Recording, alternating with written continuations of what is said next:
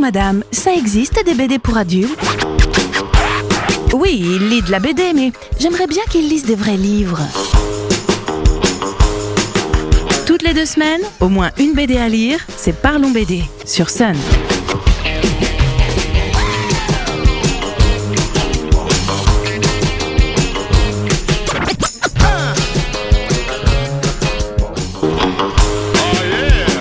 Salut les BD-philes Aujourd'hui, je mets à l'honneur les sales gosses. Vous savez, ces sales petites teignes qui vous pourrissent la vie mais que vous adorez. Eh bien, en BD, ils sont très présents ces mômes et depuis bien longtemps dans les rayons. Certains cartonnent même et font le bonheur des petits et des plus grands, car il n'y a pas d'âge pour faire chier le monde. La grande prêtresse des têtes à claques est bien sûr l'espiègle Mortel Adèle, et non pas Mortadelle, comme me demandent beaucoup de parents. Cette série a commencé il y a plus de 10 ans et ne cesse de réjouir les enfants à chaque volume. Il faut dire qu'Adèle, enfin surtout ses créateurs d'origine, Monsieur Tam et Miss Prickly, ont su très vite se mettre leur lectorat dans la poche. Adèle dit tout haut ce que les enfants pensent tout bas et en fait baver tout son entourage, et ça, ça plaît à nos chers bambins qui s'identifient à merveille. Le dessin est simple mais efficace, pas de grands décors, des planches de gag de 4 cases, un format poche, tout est prévu pour le succès, le bouche à oreille a fait le reste. À une autre époque, deux autres mômes ont eu leur heure de gloire sur un concept identique, je parle bien sûr des Tom Tom et Nana. Ceux qui ont été bercés au J'aime lire les connaissent par cœur. Les deux enfants de cette série ne sont pas au même degré d'insolence qu'Adèle, mais ils sont tellement impulsifs et sans limite que ça finit toujours par une bêtise leurs aventures. C'est en tout cas encore publié chez Bayard, même s'il faut dire que ça a pris un petit coup de vieux.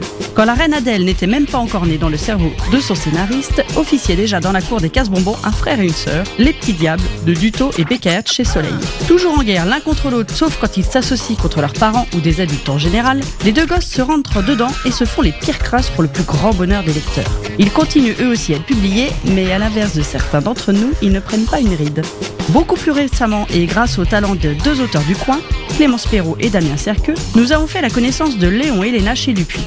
À la base, les aventures de nos deux terreurs sortaient dans le journal de Spirou sous forme de strip toutes les semaines. Et puis un jour, ils se sont dit que tous ces gags, ce serait bien qu'un plus grand nombre puisse les lire. Après quelques retouches, trois albums sont sortis et tout le monde a pu découvrir ces suppôts de Satan en culotte courte. Deux cerveaux machiavéliques mais deux visages d'anges. En effet, le dessin de Clémence est super mignon et tout coloré à l'opposé des occupations de ses héros. Léon et Léna ont toujours beaucoup d'imagination, surtout quand ils peuvent utiliser des objets interdits aux moins de 16 ans. Un régal. Dans le même genre d'humour que ces derniers ou que Adèle, il y a aussi Migali. Ce qui change, c'est qu'on est dans un univers fantastique car Migali est une princesse migale, qui a un côté très humain, qui déteste se plier au protocole lié à son rang. Forcément, ça déménage dans le royaume et certains personnages s'en prennent dans la tronche au tournant. Super série au dynamique et efficace. Pour finir, je m'attarde sur un héros qui est un de mes chouchous depuis plusieurs années, Adalbert ou le roi catastrophe de Trondheim et Parme chez Delcourt. Ah là là, Adalbert, mais quelle plaît ce gosse. Il habite Monte Cristo et se trouve en être le souverain. Il est riche, mais genre super riche. Il peut avoir tout ce qu'il veut et ne s'en fait pas prier. C'est simple. Dès que son cerveau tilte sur quelque chose, il le veut, mais en mieux. Il veut être le premier en tout, tout avoir avant tout le monde, et surtout son cousin. Et tout le monde dans le palais doit tout faire pour qu'il l'obtienne. À le monde. On l'étriperait volontiers si on ne s'attachait pas cruellement à lui à chaque aventure. C'est ça qui est super dans cette série. On aime détester Adalbert. On a envie qu'il se fasse prendre à ses propres jeux, mais en vrai, on adore qu'il réussisse. Parce qu'il a une bonne tête, ce petit roi. Et ça, grâce au talent de Fabrice Parme et à l'originalité de son dessin. En effet, le trait de cet auteur est tellement efficace qu'il n'a pas besoin de s'embêter avec les codes traditionnels de la BD. On oublie les décors trop fournis, les perspectives hyper bien réalisées et les cadres, et on obtient des albums avec trois histoires courtes à chaque fois et des situations complètement rocambolesques et pleines de second degré. Petit bijou d'humour pour les petits et les grands.